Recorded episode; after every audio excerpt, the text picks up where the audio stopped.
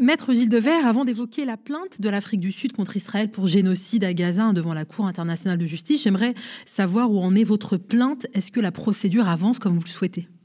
Mais La procédure, elle avance pas mal, euh, surtout au rythme euh, des juridictions et d'une juridiction internationale en particulier, vu qu'on est plutôt sur des rythmes lents. Mhm. Euh, ce qui se passe actuellement, c'est que, à l'inverse des autres procureurs, celui qui est en place a mis en, en, œuvre euh, une équipe euh, qui travaille en urgence sur le dossier, c'est-à-dire qu'elle travaille maintenant. Alors il y a beaucoup de critiques contre le procureur, bon ça c'est très facile à faire et c'est pas trop mon problème, mais je constate que les deux autres, quand il y avait des opérations militaires de ce type-là, ils ne faisaient rien, ils attendaient que le Conseil des droits de l'homme, qui est donc une, une subdivision en quelque sorte de l'Assemblée générale de l'ONU, qui siège à Genève, euh, désigne une mission d'enquête et euh, on attendait 18 mois ou deux ans pour avoir cette mission d'enquête et on arrivait à la cour trois ans plus tard où le procureur disait j'ai pas envie de faire grand chose. Donc là, moi, je vois que les choses sont pas les mêmes, vu qu'il y a trois personnes très compétentes qui travaillent sur le dossier.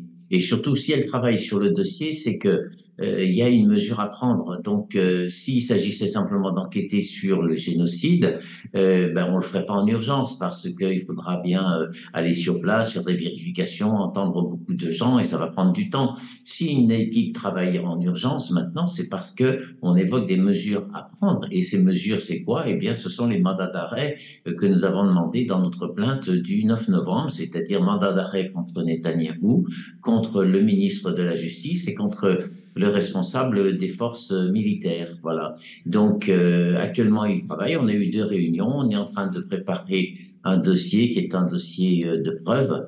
Euh, donc euh, les, actuellement, on peut pas se rendre sur place et vous avez un argument qui est opposé, qui est de dire ah, on attendra pour l'enquête parce qu'on peut pas se rendre sur place. Donc avec tous les, les, les avocats, on est en train de fouiller systématiquement euh, tous les rapports euh, de l'ONU. Et l'ONU est une très grande organisation euh, que là aussi c'est facile de critiquer. l'ONU ne fait rien. En pratique elle travaille beaucoup. Il y a beaucoup d'organismes qui sont présents sur place.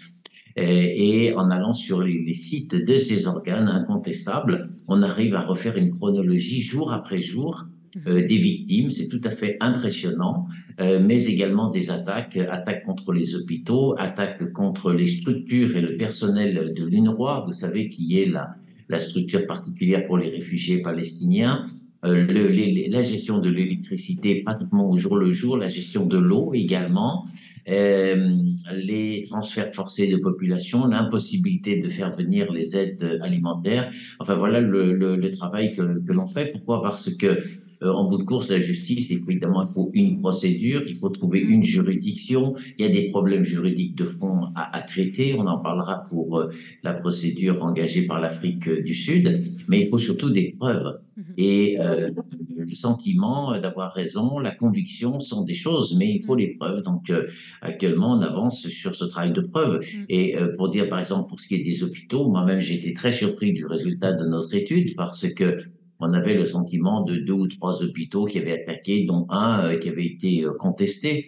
Or, on a trouvé 248 euh, incidences sur les hôpitaux, c'est-à-dire des notes qui venaient des services de l'ONU, et avec des attaques, à peu près 185 attaques sur les hôpitaux. Il y en a qu'une qui a été contestée par Israël.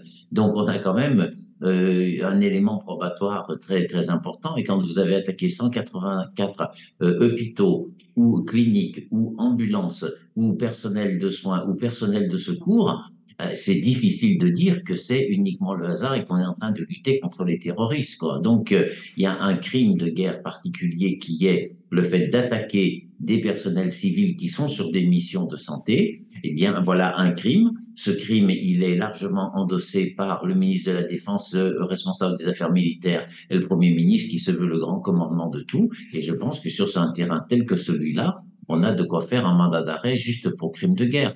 Après, tous les crimes de guerre regroupés arrivent petit à petit à cette notion de, génocide. Le génocide est plus difficile à accrocher, je dirais, euh, surtout au niveau des, de, cette procédure urgente qui nous permet d'avoir euh, les mandats d'arrêt. Mais il y a un précédent euh, jugé pour le président Béchir. Donc c'est pas impossible. Voilà. En tout cas, on travaille déjà sur le volet crimes de guerre qui est plus isolé, et puis on verra pour le regroupement mais c'est là qu'on fait le lien avec les deux procédures parce que si la, Cour internationale de justice, ce que je souhaite, en une ordonnance d'ici la fin janvier en reconnaissant une présomption de génocide, évidemment que ça nous fait faire un bond en avant et qu'il deviendrait beaucoup plus difficile pour le procureur de dire qu'il ne sait pas exactement ce qui se passe. Mhm.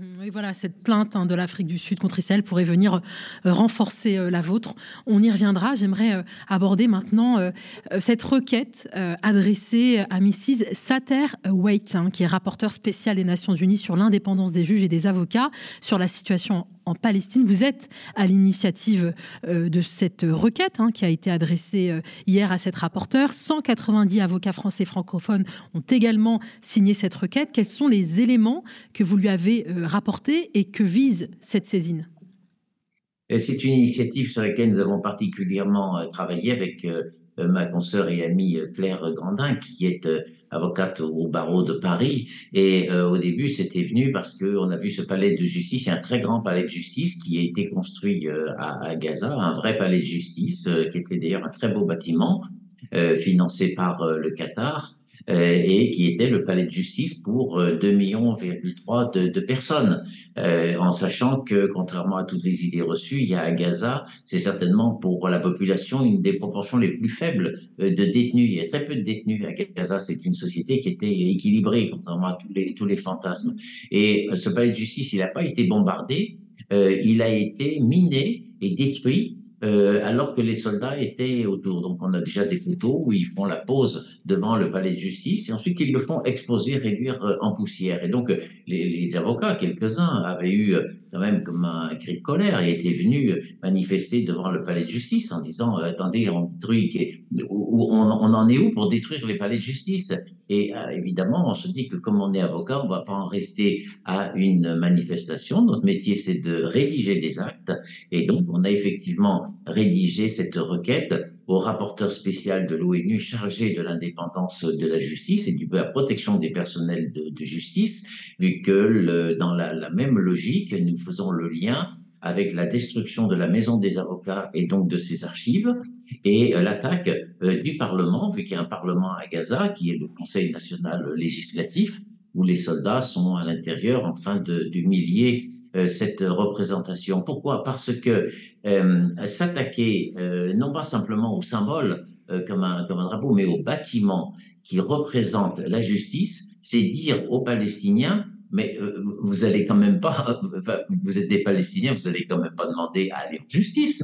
Mais depuis quand les animaux, ils ont des tribunaux? Hmm. Voilà quel est le message? C'est-à-dire que euh, la destruction de ce bâtiment, elle est en lien direct avec cette idée de destruction du peuple. C'est-à-dire qu'on leur dénie l'idée du droit. Voilà. Mais vous n'existez pas. Et, enfin, franchement, quand même. Hmm. Voilà. Donc, euh, il fallait faire euh, une démarche, et cette démarche, elle est très forte. Vous avez vu le nombre d'avocats qui hmm. se sont manifestés.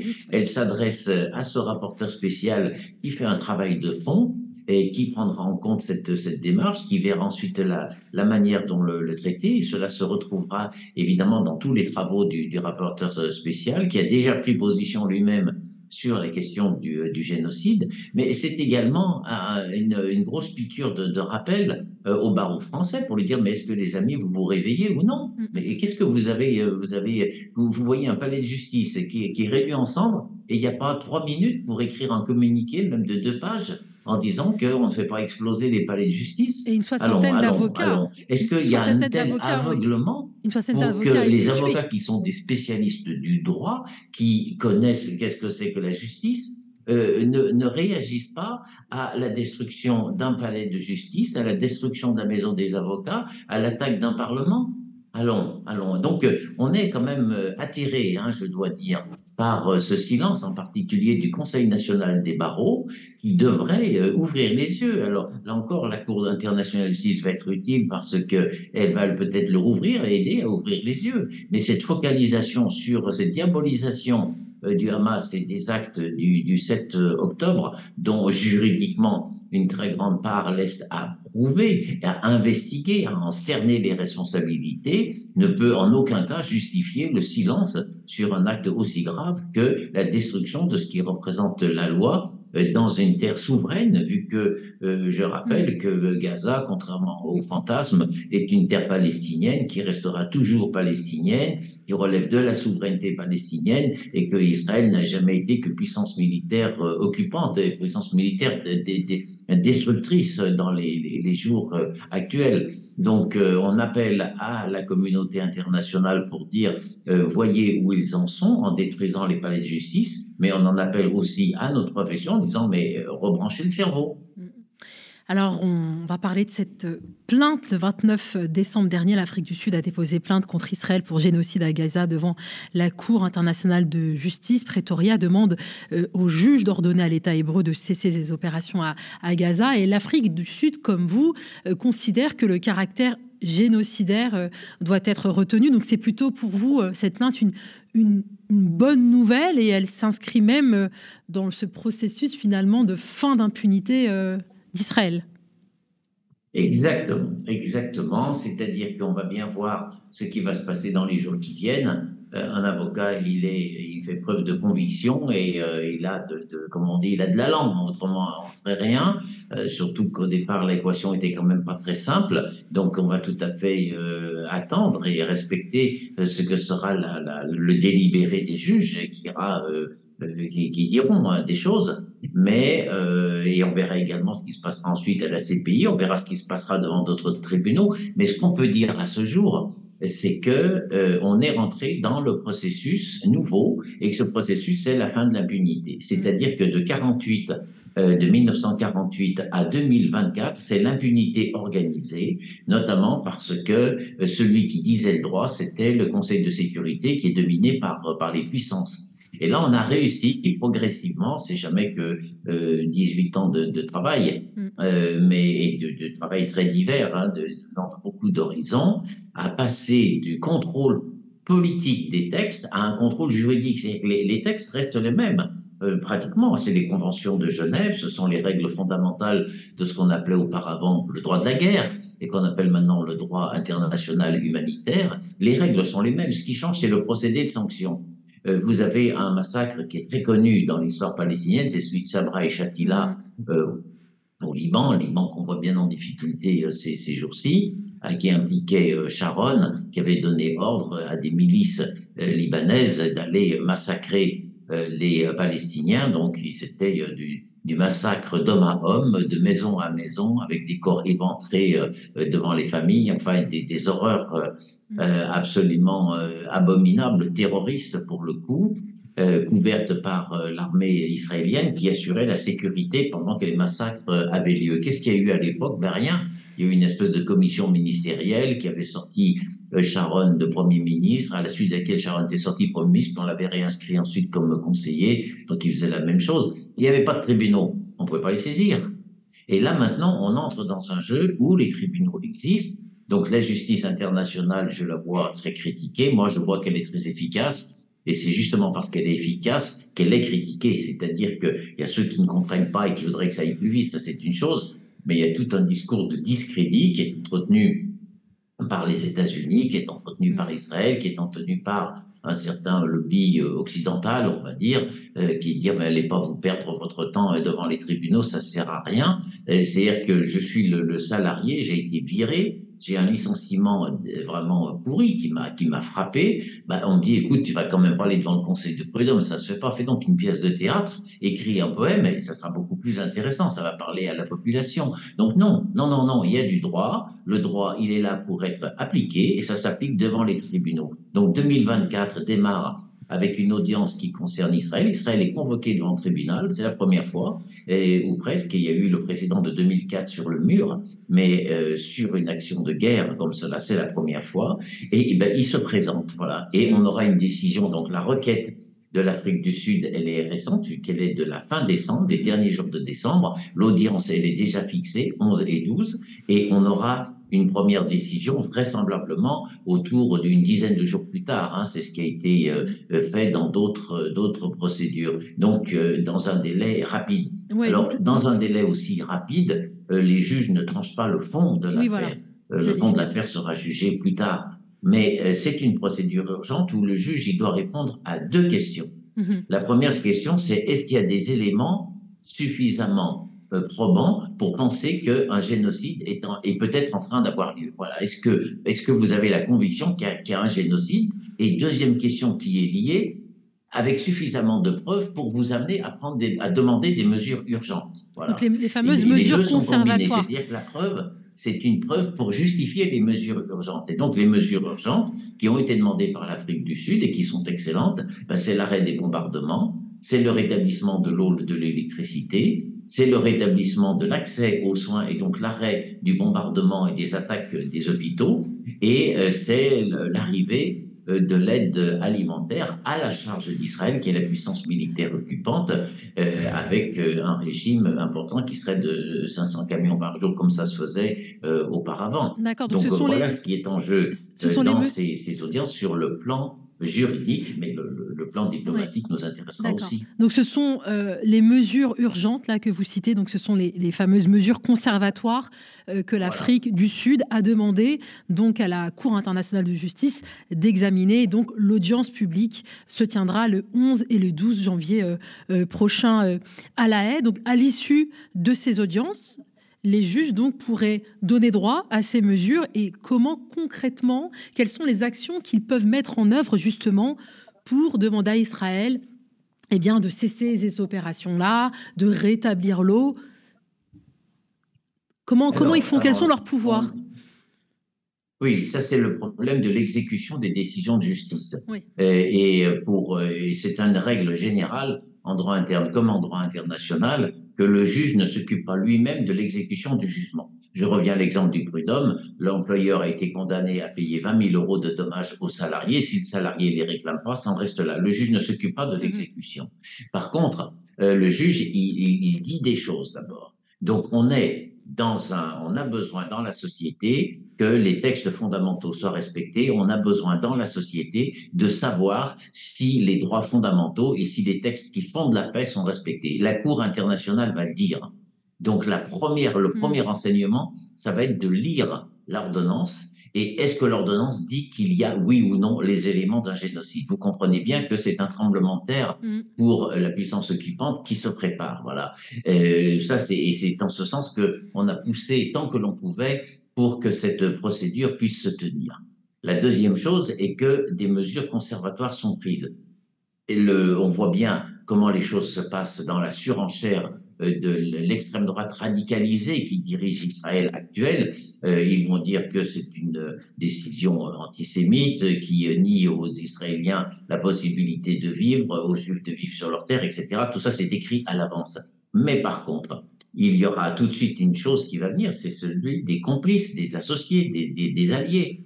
Euh, je pense en particulier à la France et à l'Allemagne. L'Allemagne est le deuxième fournisseur d'armes après les États-Unis. Évidemment qu'on va aller s'occuper du cas allemand qui ne pourra plus, après cette décision de justice, livrer des armes qui vont servir à un génocide. Donc j'annonce déjà tranquillement qu'avec nos amis euh, allemands, nous préparons non pas nos armes euh, frappantes, mais nous préparons nos armes juridiques qui sont pacifiques, mais qui sont très efficaces pour bloquer les exportations d'armes allemandes vers euh, l'État d'Israël. Et il y aura d'autres mesures de ce type-là. Donc il y aura bien une efficacité. Et puis ensuite, il faut bien comprendre que le procès, on n'arrête pas un criminel par un jugement. Et en droit international, quand il y a un État avec cette puissance derrière, c'est encore plus difficile. Mais le procès se poursuit après les mesures mm. urgentes. Après les mesures urgentes, il y a le fond, l'examen du fond. Et la procédure qui a été engagée euh, va être notifiée à tous les États signataires de la Convention euh, sur euh, le génocide, la prévention et la sanction du génocide. Donc ça fait 140 États qui vont recevoir un mot du greffe en leur disant voilà une procédure. toute personne qui a un différent d'interprétation, qui veut participer à ce différent d'interprétation, peut s'exprimer. Voilà, tout État, pardon, et euh, il y a des précédents, vu que quand c'était pour euh, les Rohingyas, il y a eu une vingtaine d'États qui sont intervenus. Euh, quand c'était Russie-Ukraine, il y a eu plus de 30 États qui sont intervenus. Alors, du côté des, alliés de la Palestine, ça se mobilise déjà. la Tunisie, la Jordanie, le, Nicaragua, la Bolivie, le Yémen, enfin d'autres, des États ont déjà dit oui, on le fera certainement le moment venu. Mais la question se pose également pour les alliés. Parce que regardez le cas de figure l'ordonnance dit qu'il y a bien des éléments laissant penser à un génocide à tel point qu'il faut programmer des mesures urgentes. Qu'est-ce que va faire la France? Elle peut dire je ne m'intéresse pas à ce litige, mais pourquoi dans ce cas elle est intervenue quand il s'agissait des Rohingyas qui sont euh, en Birmanie, au Miraman, euh, ou pourquoi elle, est intervenue dans Russie et Ukraine? Là, c'est son allié, Israël. Euh, la cour de la haie, elle est à deux heures de train de Paris, et le crime de génocide, il est au-dessus de tous les crimes. Donc, un, dossier comme cela, vous n'avez rien à dire, d'autant plus qu'on va ressortir, vu qu'on l'a bien mis de côté, le mémoire que la France avait co-signé avec le Canada et l'Allemagne euh, dans l'affaire des Rohingyas en expliquant tout ce que c'est que le, génocide par la privation de l'eau, de l'électricité, euh, le, mauvais sort pour les, enfants, les expulsions de maisons, les transferts de population. Nous, on le reprendra, le mémoire de la France, mm. en disant, tu as juste à enlever Myanmar et puis tu mets Israël à la place, vous comprenez, voilà. Donc, euh, il va falloir que la France intervienne dans le procès. Et mm. si elle intervient, eh bien, il faudra là aussi qu'elle fasse le choix. Soit elle est dans le choix de son allié mais à ce moment-là, elle prend le risque de perdre un procès sur le génocide. Qu'est-ce qui resterait de la diplomatie française? Soit alors elle prend ses distances.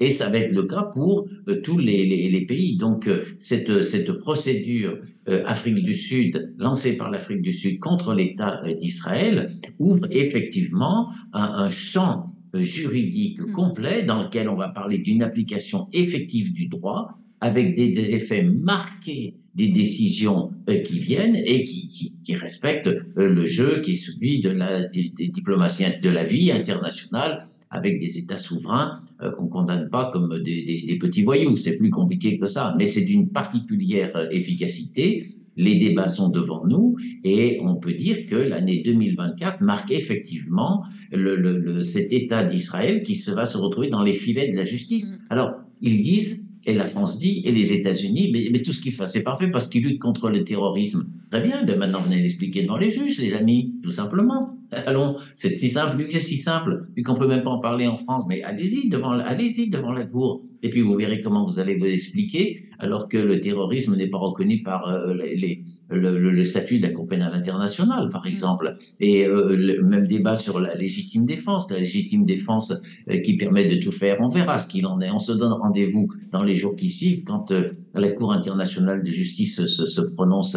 moi, je donne ma théorie parce que mm. mon analyse, elle est très très partagée dans les, chez les, les juristes, je dirais, qui qui travaillent, et c'est les juristes qui travaillent, ils travaillent avec la jurisprudence. Mm. Ils ne disent pas ce qu'ils ont sur le cœur, ils font pas des, des euh, ils travaillent avec la jurisprudence.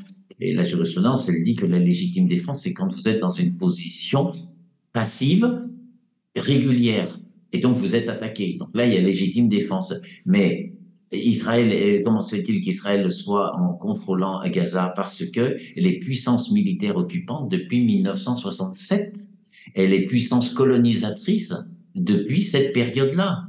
Et donc la guerre de 1967, tout le monde sait que c'était un acte illicite, vu mm. qu'ils avaient inventé à l'époque le concept de guerre préventive, qu'on n'a jamais connu nulle part, qui a aucun statut international. Eh bien, tout se paye, tout se paye. En, en 2024, on fera juger que 1967 et cette notion de guerre préventive, elle était illicite, elle n'a pas de fondement légal, c'était une guerre d'agression. Et quand vous êtes la puissance agressante et qu'en plus vous profitez de votre agression pour conquérir du territoire et installer votre population, vous êtes en situation d'un occupant illicite et donc vous n'avez aucun droit d'évoquer la légitime défense. Vous l'avez rappelé, maître, hein, la procédure euh, sera longue, elle prendra des années avant que les juges ne se prononcent euh, sur, euh, sur le fond. D'ailleurs, c'est la raison pour laquelle l'Afrique du Sud a demandé à la Cour de se prononcer sur des mesures conservatoires. Dans l'hypothèse d'une condamnation, donc sur le fond, après plusieurs années, quelles sanctions pourrait prendre la Cour à l'encontre d'Israël et et de ses complices? Ben, écoutez, d'abord, plusieurs années, euh, euh, on verra. Oui, s'il y a une, il peut y avoir un grand nombre d'États qui interviennent, mais enfin, euh, je vois que, par exemple, sur le dossier de la Russie, où il y avait une trentaine d'États, il a mis deux ans pour statuer. Hein. donc, c'est pratiquement le temps d'une procédure normale. Encore une fois, ce sont des juridictions qui, qui fonctionnent mieux et on met souvent en avant des, des, des problèmes juridiques. Il y a les petits arguties, il y a les choses pour dire c'est pas sérieux, on est toujours les plaideurs de, de, Molière. Non, non, on fait un travail très sérieux, vous pouvez être sûr, et les juges qui siègent là-bas sont des grands professionnels. Donc, euh, moi, je mettrais plutôt un délai de deux ans. Qu'est-ce que c'est que deux ans pour la Palestine alors qu'elle est maltraitée juridiquement depuis 1917 et depuis 1948. Qu'est-ce que c'est que deux ans? Et au bout de deux ans, qu'est-ce qui viendra? Ah ben, S'il vient, si c'est perdu, à ce moment-là, c'est la, la, la, porte ouverte à tout. Bon, donc mm-hmm. moi, je me place dans l'hypothèse où la légitime défense n'est pas retenue et que la guerre contre le terrorisme ne permet pas de tout faire, c'est un concept du grand philosophe George Bush qui nous amène juste dans des impasses et des, imbécilités et des drames. Donc euh, on en restera au fait qu'il y a une puissance militaire occupante et qui, a, euh, qui légitime la résistance armée et que la résistance armée doit elle-même respecter les lois euh, de la guerre. Voilà. Donc ça sera le débat si la condamnation vient, eh ben c'est l'écroulement d'une politique. Mhm. C'est l'écroulement d'une politique, euh, vu que derrière, tout va se mettre en œuvre. La CPI sera en relais et aura, pourra faire des avancées dans, dans, son jugement, et que tous les pays qui sont en situation de complicité avec l'allié qui serait condamné pour génocide feront l'objet de procédures systématiques. Et puis que, est-ce que franchement, vous pouvez imposer un rapport de force? Est-ce que vous pouvez fonder un système international en disant, malgré tout, on inclut le génocide dans les normes admissibles? Vous posez la question, vous avez la réponse. Donc, euh, euh, on a besoin d'une chose, on a besoin d'une chose. Cette chose, c'est le respect du principe d'égalité. Mhm. il faut revenir toujours à ça. Un Palestinien, il est égal à un Français, il est égal à un Israélien, il est égal à tout citoyen du monde. Il a les mêmes droits et en particulier le droit de vivre sur sa terre, cette terre qu'il a historiquement. Les faits sont tels que euh, la déclaration d'Alger de l'État euh, de Palestine est un, pratiquement un abandon de la terre qui est reconnue aux Israéliens. Je le constate, c'est juridiquement établi et tout le monde se fixe là-dessus. Il reste donc un modeste territoire palestinien, mais il existe. Eh bien, les colonies n'ont plus rien à y faire, il faut qu'elles partent, Jérusalem doit être rendue, il doit y avoir la continuité territoriale et cet État doit vivre dans, ses frontières. Et ça, ça repose sur quoi? Sur l'égalité, c'est tout. Mais au, nom de quoi est-ce qu'un État se permet de remettre en cause l'existence d'un autre peuple. On est où pour soutenir ça? Est-ce que les diplomaties occidentales se rendent compte du message qu'elles sont en train de faire passer? Outre qu'évidemment, le double standard euh, est, grotesque, mais le double standard, c'est une caricature presque, et je vais le laisser de côté. Je dis, posez-vous fondamentalement la question. Pourquoi est-ce qu'un Palestinien n'a pas le droit de vivre sur sa terre? Est-ce qu'il n'est pas égal à l'autre?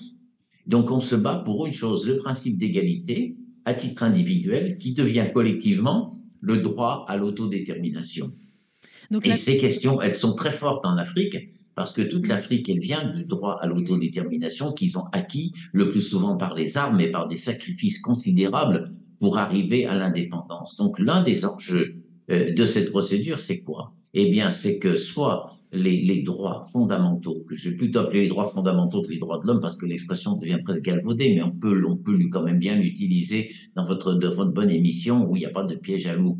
Euh, les droits fondamentaux, les droits de l'homme, euh, peuvent devenir une référence partagée entre l'Afrique, euh, le, monde arabe, donc la planète, et l'Afrique, l'Amérique du Sud qui soutient cette thèse, et le monde occidental. Mais il faut pour cela se mettre d'accord sur les mêmes conceptions et donc respecter qu'est-ce que dit le droit et qu'est-ce que c'est que cette convention sur le génocide. Si en revanche les puissances occidentales font le choix d'être condamnées par la justice, eh bien, on verra quoi? On verra que le centre de gravité des droits de l'homme, il bascule en Afrique. La terre des droits de l'homme, le pays des droits de l'homme, c'est l'Afrique du Sud aujourd'hui. À deux jours de l'audience, je peux me tromper sur l'analyse, on verra bien, mhm. mais je dis à deux jours de l'audience, alors qu'il y a un rendez-vous dans les, filets de la justice, c'est-à-dire équitable devant le même juge et qui, qui, est régulier avec une bonne procédure et qui a un débat sur le génocide, qui est-ce qui porte les droits de l'homme? C'est l'Afrique du Sud. Mm. Donc le respect à cette terre euh, qui défend euh, vraiment la source profonde de notre société. Euh, L'État hébreu entend plaider non, coupable et a indiqué par la voix de son ministre des Affaires étrangères qu'Israël rejette avec dégoût la, la diffamation. Voilà la défense d'Israël, maître. Une petite réaction peut-être? Ben oui, ils, ont dit qu'ils en sont pris à, Je vois quand même que euh, même dans la démesure, il reste des degrés. Parce qu'ils s'en prennent à l'Afrique du Sud en disant que c'est une diffamation sanglante, mais ils s'en prennent pas à la Cour, alors que quand c'est la Cour pénale internationale, qui dépend d'un traité, qui est indépendant du système de l'ONU, elle a d'emblée été traitée de juridiction antisémite. Donc ils viennent devant la Cour internationale de justice, ils vont déposer un argumentaire, et ils ont pris un avocat professionnel chevronné. Donc il y aura un débat qui sera quand même d'un niveau autre que ce qu'on entend tous les jours sur les, les, les, dire les, salades de la propagande. Mhm. Donc on va, on va suivre cela mhm. avec beaucoup d'intérêt. Euh, mais euh, ce que je vois, c'est que euh, pour assurer son impunité, Israël s'est construit des appuis. Ben, les États-Unis qui bloquent tout. Enfin, écoutez, les États-Unis, défenseurs de droit, ils ont même bloqué un cessez-le-feu humanitaire. Il faut mm. le dire et le redire. Il faudrait commencer tous les bulletins par ça, tous les journaux. Ils ont bloqué, mis un veto sur un cessez-le-feu humanitaire alors que les enfants sont en situation de faim, c'est-à-dire que ça a été jugé par rapport à des critères, les critères de famine. Non, ils ont bloqué. Voilà, ça c'est Biden, le démocrate. Donc ça, euh, c'est une, c'est une, une, une, volée. Et puis le deuxième euh, volet, eh bien, c'est que euh, l'acte, la, la, pratique de cette politique de négation du droit à l'autodétermination conduit au crime. Voilà. Donc on n'est plus sur un choix politique, euh, on est sur un choix criminel et il faut maintenant en répondre. Hmm. Oui, euh, il est peut-être bon de rappeler que Israël n'est pas membre hein, de la Cour internationale de justice, tout comme les États-Unis, et sera représenté donc dans le cas de euh, cette plainte du procès qui aura lieu par, s'il y a procès, par le juriste britannique Malcolm Shaw, qui est un spécialiste de droit international, comme quoi on peut ne pas être membre de la Cour, mais être poursuivi et inquiété par cette Cour. Alors attendez, j'apporte une petite précision, mhm. c'est-à-dire que Israël n'est pas membre de la Cour pénale internationale. Et on avait vu l'autre jour que ça ne bloque pas la procédure, vu que la Cour a jugé que ce qui compte, c'est que les, faits, les crimes aient lieu sur le territoire palestinien. Mais à partir du moment où vous êtes membre de l'ONU, vous dépendez de la Cour internationale de justice. Mhm. Donc euh, Israël en dépend. en revanche, ce qui se passe, c'est que certains États, sur cette convention du génocide, ont fixé une réserve en disant qu'ils ne voulaient pas la juridiction de la, euh, la Cour internationale de justice. Mais à l'époque, euh, Israël n'avait pas mis cette réserve. Donc euh, demain et vendredi, on va débattre, mais on ne débattra pas de la, on ne débattra pas de la compétence parce que la compétence de la Cour internationale de justice, mm. elle est établie. Alors par contre, il n'y a pas de juge israélien qui siège mm-hmm. à la Cour et donc la procédure veille parce qu'elle est très équilibrée cette procédure à ce qu'il y ait un juge euh, ce qu'on appelle un juge ad hoc, c'est-à-dire un juge de l'État qui vient participer au débat. Et Israël a désigné euh, monsieur, euh, son nom m'échappe à l'instant, qui, était l'ancien président, de Barak, qui était l'ancien président de, la Cour Malcolm suprême. Shaw. ouais, voilà. Et, qui se trouve par ailleurs être un opposant des réformes que voulait faire Netanyahou. Bon, enfin, ils ont choisi cet homme et, euh, l'Afrique du Sud a choisi un professeur de droit qui est un ancien militant euh, de l'ANC, qui est passé par les tortures et qui a des choses euh, à dire. Voilà, donc parce que l'Afrique du Sud n'est également pas représentée. Mais ils sont juste là pour compléter la, la juridiction. La juridiction, elle est dans, dans, sa formation. Et pour ce qui est de Monsieur Barak, bah, écoutez, on lui donne beaucoup de prestige quand on veut parce que c'est lui qui a donné les suites de l'avis du rendu par la Cour internationale de justice sur le mur en 2004 euh, cet avis qui sert de référence, que vous trouvez, pour ceux qui sont intéressés, il suffit d'aller sur le site de la Cour, on trouve tout.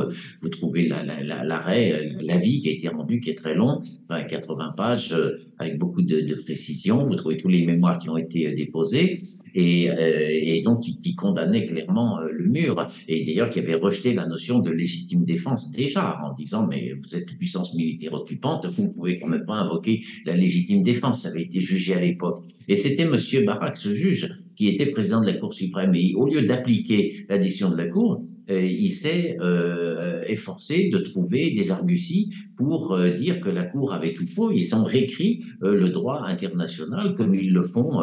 par exemple, on a actuellement la question des, des, prisonniers, c'est-à-dire des combattants qui ont été arrêtés. Il y en a 700 euh, qui ont été euh, arrêtés, ben, c'était des combattants, les armes à la main. Donc, ils ont le statut de prisonniers de guerre, euh, même si c'était des combattants des groupes armés résistants. Ben, non, pas du tout. Israël a créé un statut spécial avec la loi sur les combattants illégaux, qui a aucune valeur en droit international, que la, la Cour internationale de justice a toujours dit que euh, les, combattants illégaux, ça n'existe pas, sauf si c'est à titre individuel. Bon, ça c'est un fait d'armes, mais du moment que c'est une armée euh, organisée, euh, groupe informel dans la résistance, eh bien, ils sont prisonniers de prisonniers de guerre. Ben, Israël dit non, non, moi je fais ma loi particulière et des gens comme Barak ont tout à fait légitimé cette facilité de créer euh, un droit alternatif, moi ce que j'appellerais un droit international domestique, c'est-à-dire que euh, je, je, mets des petits soupçons de droit international pour parfumer euh, une loi qui est uniquement conforme à mes intérêts. Voilà. Donc je, les, juges sont courtois, mais sur le fond, je ne pense pas qu'ils réservent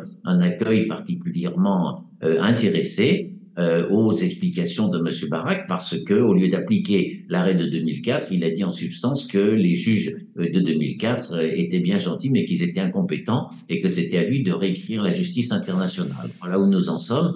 Et encore une fois, je suis très heureux qu'on puisse enfin rentrer dans un processus juridique. Ça va d'ailleurs simplifier nos débats en France parce que et dans d'autres dans d'autres pays, vu que dans un débat, ben, il y aura le débat et chacun gardera ses opinions, mais il y aura la part pour le droit, voilà, qui va être rappelée. Et notamment, euh, est-ce qu'il y a une occupation militaire ou non? Est-ce qu'il y a une légitime défense euh, ou non? Et des questions de, de ce type-là. Oui, alors euh, une dernière question, euh, maître Devers, pour notre parfaite euh, compréhension.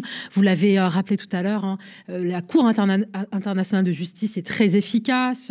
la plainte a été déposée le 29 décembre dernier. Il y a déjà deux audiences, donc le, le, 11 et le 12 janvier prochain.